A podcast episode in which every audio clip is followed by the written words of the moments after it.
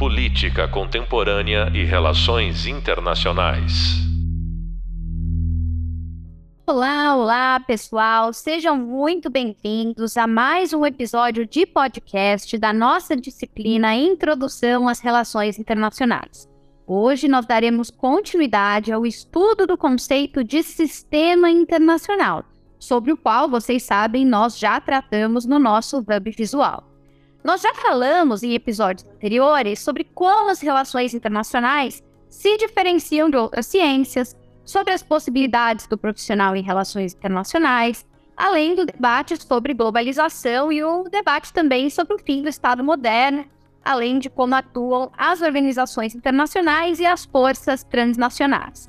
Se você perdeu algum desses episódios, não deixe de conferir. Também é importante relembrar que temos todo o material complementar disponível no nosso hub de leitura. Nesse episódio, nós vamos discutir um dos temas mais prementes da atualidade internacional. Afinal, qual é a configuração de poder vigente no século XXI? Para nossa conversa, portanto, eu tenho o prazer de receber aqui um amigo querido, o professor Marcos Sorrilha, que é professor da Universidade Estadual Paulista. O Marcos possui graduação em História pela Unesp, onde realizou também o seu mestrado e doutorado. Tem experiência na área de História, com ênfase em História Intelectual do continente americano, séculos 19 e 20, atuando principalmente em temas como cultura política, identidades nacionais, intelectuais e política. Marcos, seja muito bem-vindo. Obrigada por ter aceito o nosso convite é uma alegria podermos dispor do seu tempo para dividir um pouco da sua reflexão com os nossos alunos. Sinta-se em casa, bem-vindo.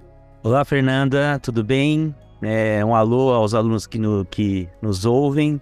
É, eu que agradeço o convite, eu sempre fico muito lisonjeado quando você lembra do meu nome para participar é, dos seus projetos, e esse é mais um que eu não quis ficar de fora. Então, desde já, muito obrigado.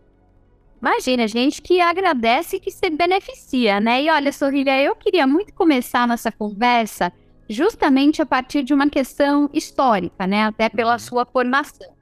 Quando nós pensamos nos três principais paradigmas que tratam de distribuição de poder no sistema, né, no sistema internacional, unipolaridade, bipolaridade, multipolaridade, eu gostaria que você nos dissesse quais são os momentos históricos que exemplificam cada um desses modelos e por quê.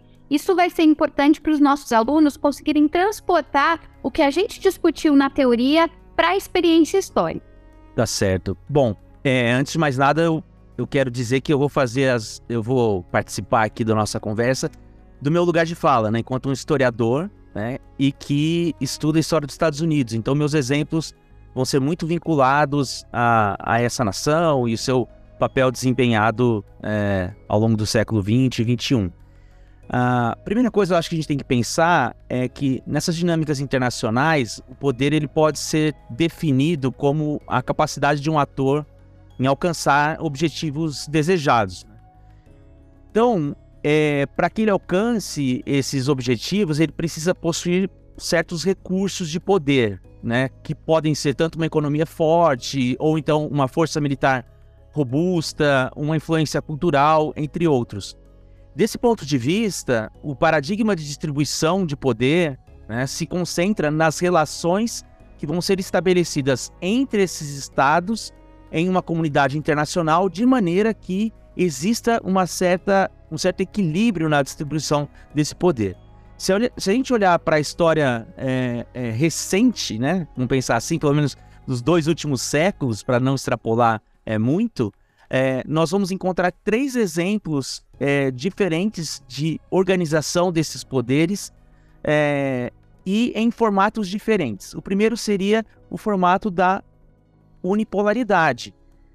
Essa unipolaridade ela é a mais recente para nós, né, da, daquilo que você me questionou, que ela veio justamente após a, a Guerra Fria, quando a gente viu a ascensão da hegemonia americana também conhecida como hegemonia liberal. Então, ali após o fim da União Soviética, nós tivemos ali até, de certa forma, uma, um entusiasmo liberal da ideia de que os Estados Unidos possuíam é, é, a, a, capacidade de expandir os seus valores ocidentais, uma ideia de livre mercado.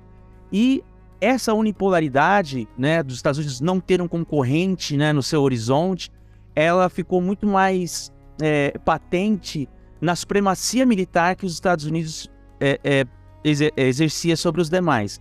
No entanto, isso não quer dizer que não houve concorrência econômica e colaboração entre os estados, né?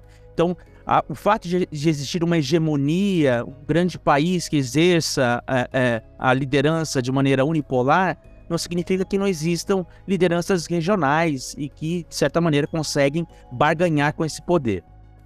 A bipolaridade né, seria justamente o momento anterior, que seria a Guerra Fria entre os Estados Unidos e a União Soviética, onde você tinha ali claramente dois polos que dividiam é, é, esse esse poder, né? Que gerou, de certa maneira, um, uma espécie de, de é, uma, uma estabilidade internacional, ainda que de maneira muito tensa, né? Caracterizado, sobretudo, por intensa rivalidade e por uma série de alianças militares e políticas nos dois lados.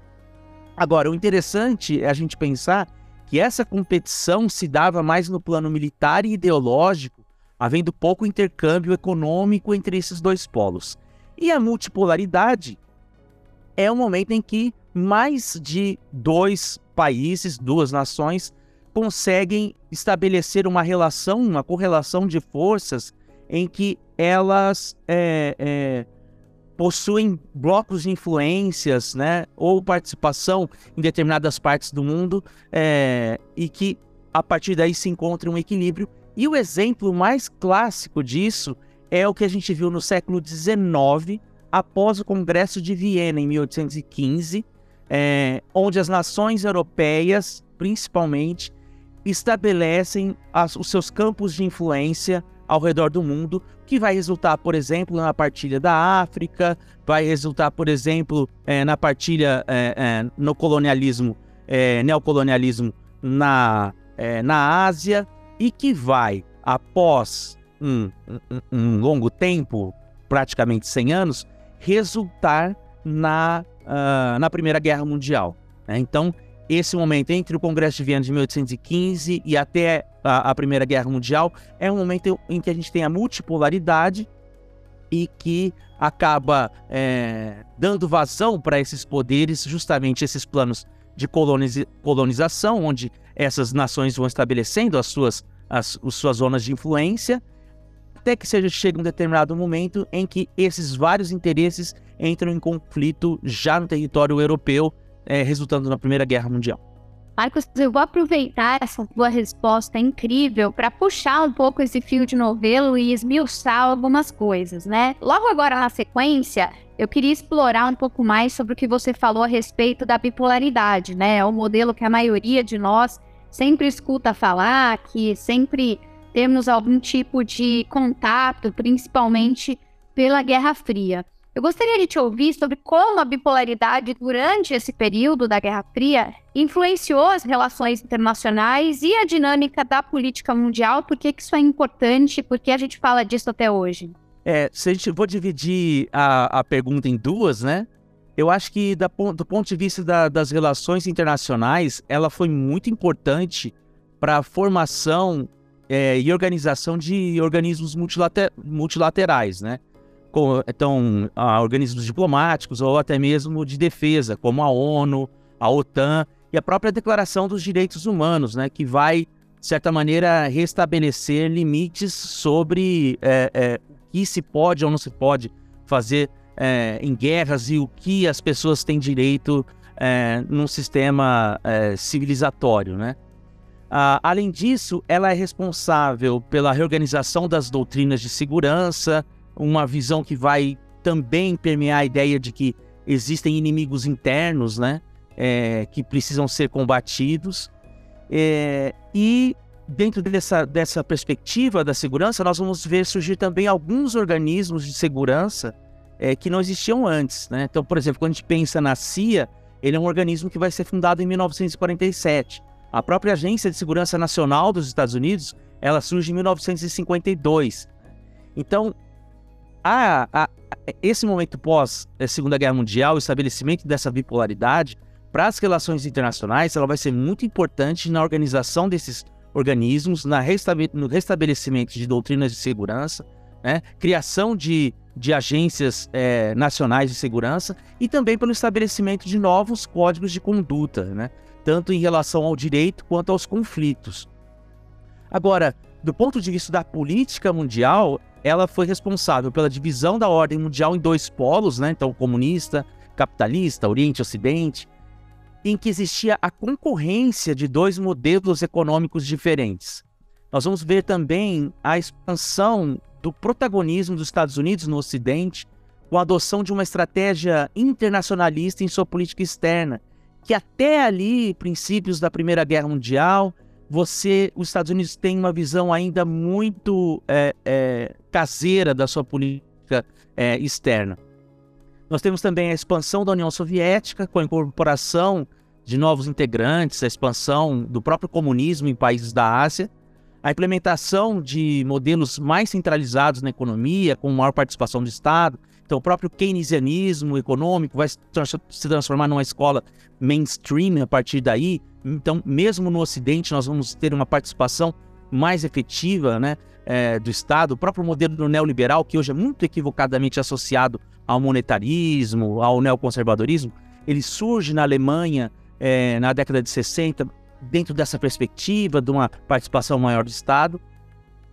E aí a gente também, e aí com a consolidação dos Estados Unidos no Ocidente e a implementação e a expansão da União Soviética, é, nós vamos ter uma intensificação na corrida armamentista, é, tanto entre os Estados Unidos quanto a União Soviética para desenvolvimento de armas nucleares, a própria corrida espacial, né, mísseis balísticos intercontinentais e a, a, a, a, aparição de conflitos regionais. Então, dentro dessa Guerra Fria, de uma guerra que não, que não podia começar, nós tínhamos umas, uma espécie de válvulas de escapes, conflitos regionais que se davam entre essas duas potências de maneira indireta, né? tanto na Guerra da Coreia, como a Guerra do Vietnã e a Guerra do Afeganistão na década de 80. Excelente. Eu queria aproveitar para te pedir para é, avançar um pouco no que você falava a respeito de como a bipolaridade influenciou essa ordem internacional estabelecida após a Segunda Guerra. Né? Você falou sobre os organismos multilaterais, as dinâmicas de segurança internacional. É, haveria algo mais em relação a como a distribuição de poder estruturou, orientou as regras do jogo que você destacaria antes da gente falar sobre a configuração a, atual do sistema? Olha, eu acho que sim. Principalmente se a gente tomar o modelo ocidental como, como exemplo, e aqui eu vou recorrer a um, um artigo do, do Patrick Kors, chamado Pax Americana, em que ele vai falar justamente como é que se estabelece esse sistema internacional do ponto de vista dos Estados Unidos, porque esse é um processo que ele não teve só um, um, um caráter econômico ou político e também não foi é, é apenas uma forma dos Estados Unidos se defender né, da União Soviética após a Segunda Guerra Fria. Na verdade, foi uma perspectiva de se construir uma nova ordem mundial em relação ao que havia sido construído pela Europa né, no século XIX. Ou seja, um novo sistema internacional baseado na ordem liberal e no progresso, no lugar da, uh, uh, da noção de colonização. Então isso é algo que já vai sendo formulado pelo próprio Woodrow Wilson, né? É, a, a, própria ideia que ele vai ter da, das Ligas das Nações, né? uma ideia de se liderar pelo exemplo, né? aquele, é, é, é, um modelo mais missionário, né? é, é, de você influenciar os outros países, que vai tentar ser implementado pelo, pelo Franklin Delano, Delano Roosevelt na ideia da exportação do American Way of Life, mas que com o final da Segunda Guerra vai ser convertido pelo Truman, né, na doutrina Truman, é, em políticas de alianças, né, para impedir justamente a expansão soviética. Então, esse novo mundo que se tenta construir a partir daí ele vai tentar romper com uma lógica de interferência direta nas nações, como acontecia no caso europeu, para uma ideia de, é, é, de exportação de, um, de uma ordem liberal, do livre mercado, é, da, da, da, interdependência é, entre países, né, no sentido de tentar evitar que guerras é, é ocorram e tudo mais. Agora, o importante é a gente entender que esse modelo de aliança, né, então, num primeiro momento, vai ser pela ideia de influenciar pelo exemplo e depois no modelo de é, alianças. Agora, o que é interessante é que essas, essas alianças, mesmo no Ocidente, elas não foram feitas de maneira é, é, igual. Então você tem nos Estados Unidos, por, os Estados Unidos, por exemplo, vai estabelecer com a Europa Ocidental é, uma relação como o Plano Marshall, for, formação da OTAN, a incentiva, o incentivo à criação da comunidade europeia, de maneira a fazer com que a Alemanha Ocidental não tenha outra opção senão integrar também essa, essa unidade, né? A, a, a OTAN é, for, é fundada em 49, mas a, a Alemanha só vai entrar em 55 e a própria integração da Alemanha a essa zona do, do euro. Então, ela é muito mais é, é, multilateral e, e, de conversa entre iguais. Ao passo que, quando a gente olha para a América Latina ou para o Japão, não é bem assim. É uma parceria muito mais unilateral, no caso do Japão, né? Um, um, uma hierarquia é, que os Estados Unidos estabelece, e, do, e, e, da parte da América Latina é um apoio a, aos regimes autoritários na tentativa né, de conter o avanço comunista. Então a gente percebe que existe aí, nesse modelo bipolar, por parte dos Estados Unidos, a ideia de se criar um novo sistema internacional, e esse sistema internacional compõe é, essa política de alianças né, para a promoção de, um esta de estados liberais, mas que vão se desenvolver de maneiras diferentes, né, é, de acordo com é, os, os outros atores com quem ele dialoga. Agora, Sorrilha, é, qual seria, aí, na sua interpretação, a configuração atual do sistema? Muita gente fala que esse é um mundo que está em vias de se tornar multipolar. Você falou da multipolaridade em conteste ali do século é, 20, né, no início ali do, do, do, período da Primeira Guerra Mundial, alguns falam muito no século XIX também, Isso. nessa experiência, enfim. Afinal, a gente está mesmo de volta ao mundo multipolar? É, essa, essa é uma pergunta que não tem consenso a resposta, né? Eu acho que o que há de consenso é que o mundo é, não será unipolar, né? É, no entanto, isso é um processo que está em construção. Então, nós estamos, nós estamos vivendo um momento em que os Estados Unidos esteve ali, pelo menos entre 1990 até 2008, como a única nação é, com poder em conteste. E a partir de 2008, eu diria a partir de 2001, se a gente for pensar é, na invasão do Afeganistão, né, com a inserção da China na OMC, e a própria uh, vistas grossas para, a, para a, a, a, formulação de uma política externa da Rússia por parte do Putin. Então, já, já na entrada do século XXI, a gente vê essa, essa reorganização em que o poder dos Estados Unidos a gente já vislumbra que não será uma hegemonia, né? Você vê a China ganhando espaço é, comercial é, é, cada vez mais, sendo a principal parceira de, de, de vários países importantes né, ao longo do mundo. E aí o que a gente não sabe exatamente é se nós vamos para uma bipolaridade ou para uma multipolaridade. Né? Então existem vários autores que discutem é, o, atual, o atual é, panorama global como uma espécie de multipolaridade. Né? Tem um livro, por exemplo, de 2012, né, chamado Multipolarity in the 21st Century, que foi editado pelo Donald Murray e pelo David Brown. Tem um outro de 2019, que foi escrito pelo Peter Frank, é, Frank Copeland, chamado The New Silk Road, que eles falam da ideia de um, de uma, de um mundo multipolar, né? É, depois eu posso até especificar quais são esses, esses agentes que eles classificam. E por outro lado, existem outros autores, como o próprio Graham Allison, né, ficou bastante conhecido por conta da armadilha de Tucídides, e o norueguês, o Øystein Tunshaw, que vão falar de bipolaridade, de que o mundo vai voltar para uma bipolaridade agora entre Estados Unidos e China. Graham Allison não necessariamente uma bipolaridade, mas ele coloca que a, a potência em ascensão é a China, né? E que é, se coloca como uma, uma ameaça para os Estados Unidos. E além dessas duas visões de multipolaridade e bipolaridade, e bipolaridade exatamente, nós temos a do Joseph Nye, né, que é o The Future of Power de 2012, em que ele fala que na verdade a gente vive um, um novo paradigma de polaridades, né, que é uma espécie de xadrez tridimensional, em que os Estados Unidos continua sendo uma superpotência militar, então ela é unipolar no ponto de vista militar, mas ela é, é multipolar do ponto de vista da economia. E num terceiro substrato, ele coloca a importância de elementos não estatais ou não institucionais para garantir o estabelecimento dessa ordem. Né? Então, como empresas trans transnacionais, até mesmo a grupos de ataques cibernéticos ou terroristas.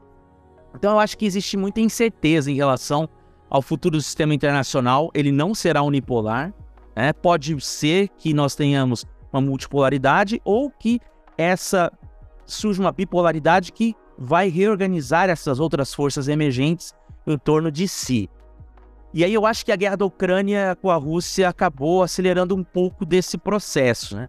A gente apostava que no início, né, um ano atrás, isso representasse a entrada da Rússia aí no, como protagonista no próximo passo do mundo mas agora a gente já vê ela mais dependente da China do que antes.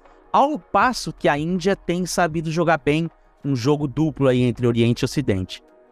Sorripia, você falou dessa história de uma possível nova bipolaridade. Eu vou ter que te fazer essa pergunta, né? Afinal de contas, é o que vulgarmente a gente mais escuta falar nas mídias, nos meios de comunicação, né? Um certo alarmismo e, obviamente, a tentativa de estabelecer alguns paralelos. Né? Como é que você reage a essa visão de quem descreve o século XXI como o século da bipolaridade entre Estados Unidos e China? E mais do que isso, eu queria que você nos explicasse se faz sentido, você como historiador, estabelecer comparativos né, com o que nós vivemos nos tempos da Guerra Fria entre a União Soviética e os Estados Unidos. Então, é, sobre a segunda pergunta, eu gosto de citar uma colega minha chamada Fernanda Manhota, que diz que toda vez que alguém compara é, Estados Unidos e China com Estados Unidos, com a Guerra Fria entre Estados Unidos e, e, e União Soviética, um panda morre, né? eu acho que não tem comparação. Claro, eu acho que sim. É, um mundo bipolar é, entre China e Estados Unidos é um dos do, dos é, é, é, um dos das possibilidades, né, das probabilidades que está em jogo nesse mundo em ascensão, né, nessa nesse novo sistema que vem surgindo. No entanto, comparar uma ideia de Guerra Fria, eu sei que é uma ótima estratégia política do ponto de vista é, de, de demagogos políticos, principalmente nos Estados Unidos, para forçar essa é, uma possível coesão do seu grupo, né, do seu país. E, e vou dizer, não apenas no Partido Republicano existe bastante vazão para esse discurso, mas dentro do Partido Democrata também, né? A ideia de que a China é um grande perigo e que os Estados Unidos têm que estar pronto e jogar com as armas que forem preciso. Porém, não dá para comparar os dois cenários, né? Mark Twain tem, tem uma frase que se atribui a Mark Twain que diz que a história não se repete, mas ela produz rimas, né? Ou seja, no máximo, ela soa parecido, mas não é a mesma coisa. É, por quê? Porque, como eu mencionei anteriormente, a relação entre na bipolaridade Estados Unidos e União Soviética, ela se dava em, em dois patamares, né? militar e ideológico. Sendo que não, não existia muita interação econômica entre essa, esses dois polos. Já na China, é o contrário no caso de China e Estados Unidos, né? Primeiro, existe muita interdependência entre China e Estados Unidos. Né? Uh, existe aí uma balança comercial entre eles de meio trilhão de dólares. Né? É, há intercâmbios educacionais, há intercâmbios culturais, né? existem discussões é, a respeito de questões climáticas que são pensadas conjuntamente. Né? E essa interdependência que existe entre eles, não existia lá na Guerra Fria, ela acaba gerando também uma rede de sensibilidade que acaba atenuando possíveis confrontos bélicos entre os países, né? Ao mesmo tempo que gera vulnerabilidade para essas duas nações. Uh, no campo militar, então assim, tanto no aspecto econômico quanto no aspecto social, existe maior integração entre esses dois polos, e mais do que isso, muitos parceiros militares ou políticos dos Estados Unidos são parceiros econômicos da, da China que podem acabar funcionando como agentes que vão é, colocar né, é, é, pesos e contrapesos nessa relação, coisa que a gente não tinha antes. Do ponto de vista militar, os Estados Unidos ainda é uma superpotência, no entanto, a China vem se desenvolvendo. Né? O, a gente tem é, é, vários projetos da China de se desenvolver como potência cibernética é, para 2025, depois 2035 e assim por diante. Então, isso é algo que pode alterar e também que pode nos dar um caminho de que os conflitos não necessariamente serão conflitos bélicos, que era o que a gente tinha no horizonte, né, da Guerra Fria, mas podem ser conflitos de é, é, é, tecnológicos, de guerra comercial, entre outros, né? É, é, existe não apenas a dimensão militar nesse, nesse, nesse, nesse universo. E para finalizar, diferente do que foi no caso da União Soviética, a dimensão ideológica ela é coadjuvante nessa história. A China, diferente da União Soviética, não tem um grande projeto de expansão do comunismo ou das ideias comunistas, apesar de que alguns dizem que sim, né? Mas não tem, como era no caso da União Soviética, essa ideia de disseminação ideológica do comunismo, né? É, a China é muito mais pragmática do que era a União Soviética.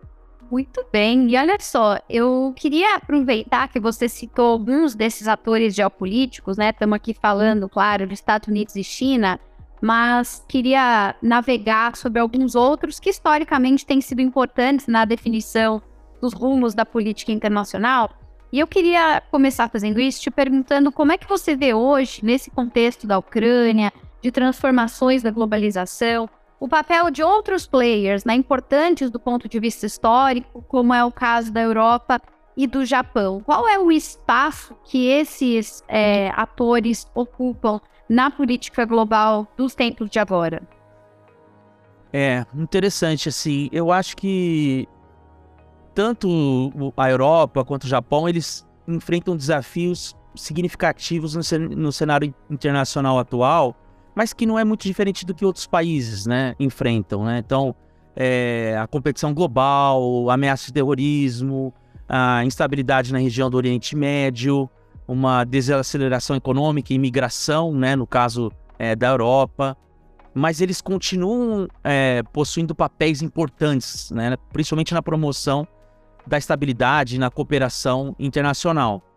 E aí é interessante porque se a gente for pensar ali até 2015, a Grã-Bretanha, antes de, do Brexit, flertava com uma aproximação mais amigável com, com a China. É, no entanto, desde a eleição do Trump e, e, uma retirada dos Estados Unidos de um protagonismo internacional, né? então o enfraquecimento das, das instituições multilaterais, é, nós vemos a União Europeia é, solicitando uma maior participação dos Estados Unidos, e isso começou a mudar já com o Joe Biden, né? Na tentativa de restabelecimento de antigos, é, de laços com antigos, é, é, é, antigas alianças, né? Como é o caso da Europa. E com a guerra da Ucrânia, isso se acelerou ainda mais. Né? Então a gente vê uma, um fortalecimento da, da OTAN é, e uma aproximação maior dos Estados Unidos com esse com esse parceiro é, internacional é, que foi também no último século que passou. Uh, e por outro lado, é, a gente também percebe que a própria União Europeia vem ganhando atributos que antes ela não possuía, né?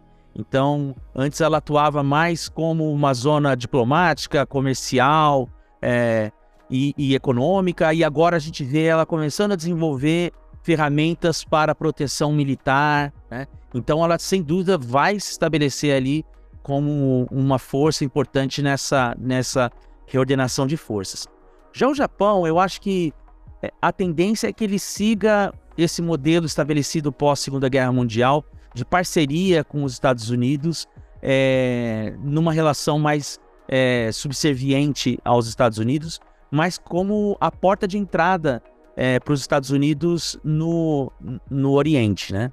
O, o, Trump também foi responsável pela retirada dos Estados Unidos num acordo, é, é, um acordo do Pacífico, mas que é, isso vem tentando ser já pelo novo governo é, é, uma reaproximação. O Biden esteve no ano passado no Japão e eu penso que, que, o, que o Japão ainda vai ser esse porto seguro, né, do, do dos Estados Unidos em relação ao, ao Oriente, é, é, é principalmente com, com relação né, à, à zona de influência maior da China.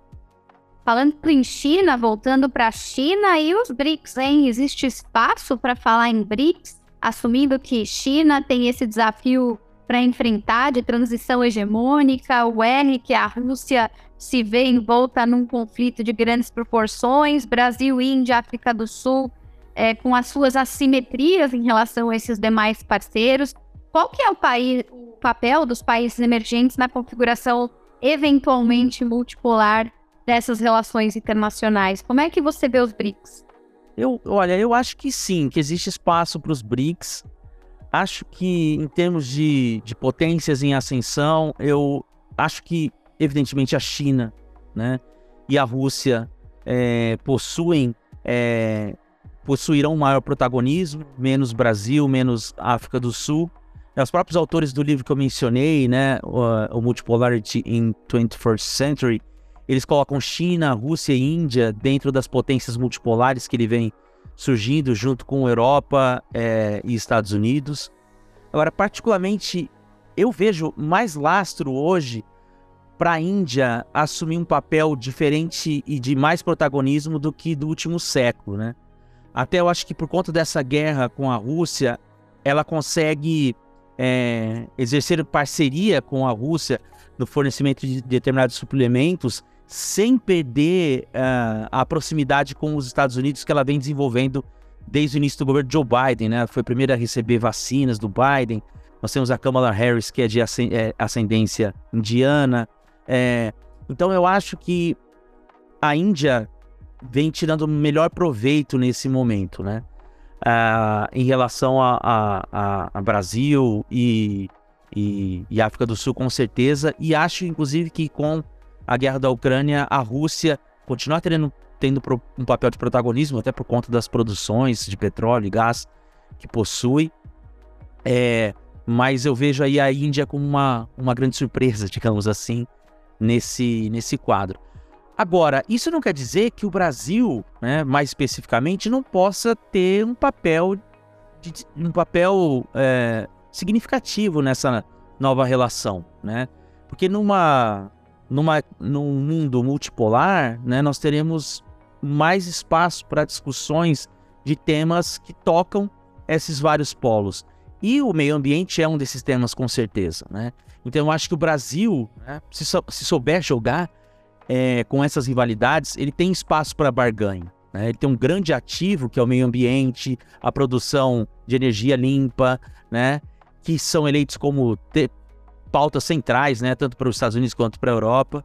E, ao mesmo tempo, tem a China como é, principal parceiro comercial. Então, acho que seria o caso de buscar nessas lacunas né, desse xadrez 3D é, que o mundo se organiza, o Brasil conseguir manter a sua relevância internacional. Agora, Sorrilha, para a gente terminar, se o mundo eventualmente caminhasse para uma multipolaridade, é, dá para dizer como isso influenciaria a segurança internacional e a estabilidade mundial no futuro? Como é que você vê essa perspectiva de multipolaridade do ponto de vista das tensões e das disputas no médio prazo? É, a, tem uma historiadora chamada Maruja Martinez, que é uma peruana, que ela dizia que os historiadores, na verdade, queriam ser bruxos, né? Para prever o futuro. Então, eles têm um grande oráculo, que é o tempo, e aí eles querem prever o futuro. Mas esse é o seu pior, é o seu pior equívoco, é saber que pode prever o futuro. Então, porque se você olhar para o passado e olhar um, um, quadro de multipolaridade, nós vamos ter Primeira e Segunda Guerra Mundial, né? Muito bem é que a gente gostaria. No entanto, pensando em médio prazo, eu acho que o problema está justamente no estabelecimento dessa nova ordem. É porque, como bem lembrou né, o Graham Allison no livro dele, é, sobre a armadilha de Tucídides, esses momentos em que você tem uma, uma potência estabelecida e o surgimento de novas potências que ameaçam, são momentos de atritos em que eh, geralmente se terminam em conflitos, né? Então, é, nós temos aí, justamente por não se estabelecer ainda um cenário de se vai ser multipolar, bipolar, nós temos esse, é, uma instabilidade muito grande, né? Que pode dar espaço, inclusive, para aquele terceiro, para aquela terceira camada de participação, né? De, de ataques cibernéticos e ataques terroristas e tudo mais. Então, enquanto o mundo não encontrar esse seu novo sistema internacional, eu acho que nós veremos ainda atritos é, é, nos próximos anos, né? E para ver quais dessas potências vão se consolidar, se nós teremos uma bipolaridade ou uma, uma multipolaridade. Agora, o grande problema nesse cenário, que então é um agravante que nós temos, é que os próprios países, né, os próprios governos, eles não têm conseguido estabelecer uma hegemonia dentro de seus países, né? Então, assim, não existe governo que consiga ficar mais de um turno é, no mandato, justamente porque não existe uma hegemonia construída em que os, os povos de um determinado estado concordem que aquele é o caminho a ser seguido. A gente vê, inclusive, manifestações dentro da própria China acontecendo. Então, eu acho que são anos de instabilidade que nós teremos por aí, com um perigo de uma nação que já está consolidada acabar é, errando a mão né, nessa, nessa passagem de bastão. Mas o que eu posso garantir para você é que de tédio o internacionalista não vai morrer e os historiadores do futuro, se houver futuro, terão muito o que analisar. Olha só, eu estava preparada para dizer que eu adorei estar com você, mas agora eu fiquei preocupada. De qualquer maneira, eu queria te agradecer muito por esse papo agradável, leve e ao mesmo tempo tão enriquecedor. Eu acho que você nos traz com muita clareza esse balanço, inclusive da literatura, né, que dá ao nosso aluno a oportunidade de verificar como é que esse debate está acontecendo e perceber quais são as forças, quais são as variáveis que têm influenciado nesse processo. Então, queria te agradecer muito, te desejar sempre muito sucesso e já fica o convite para voltar e fazer parte de todas as nossas iniciativas aqui do FAP Digital. Claro, Fernanda, eu agradeço muito não só o seu convite, mas como o seu carinho. E eu quero dizer também que eu estou à disposição dos alunos, se eles quiserem me mandar e-mail, me achar no Instagram, enfim, para conversar, tirar, tirarmos dúvidas. E se eles tiverem vontade também, eu, eu te passo a bibliografia que eu citei aqui para que eles possam consultar. Excelente, já vou deixar essa promessa no ar aqui então. Depois o, o Sorrilha vai compartilhar com a gente essas referências todas que ele fez. A gente vai disponibilizar os, os nomes, né, para quem quiser se aprofundar nisso. Eu queria aproveitar para os nossos alunos e deixar aqui os nossos recados paroquiais. Pessoal, não deixem de conferir o Hub Visual, o Hub de Leitura, como eu alertei já mais cedo. É, vamos ampliar o nosso repertório sobre tudo isso, então é bem importante que vocês acessem os outros materiais. E na nossa próxima conversa, nós trataremos sobre os dilemas das estruturas de governança global no mundo contemporâneo. Você acabou de ouvir um podcast sobre bipolaridade versus multipolaridade no século XXI, com o professor Marcos Sorrilha. Eu sou a Fernanda Manhota e eu te encontro logo menos para outro papo. Até lá, pessoal! Política Contemporânea e Relações Internacionais.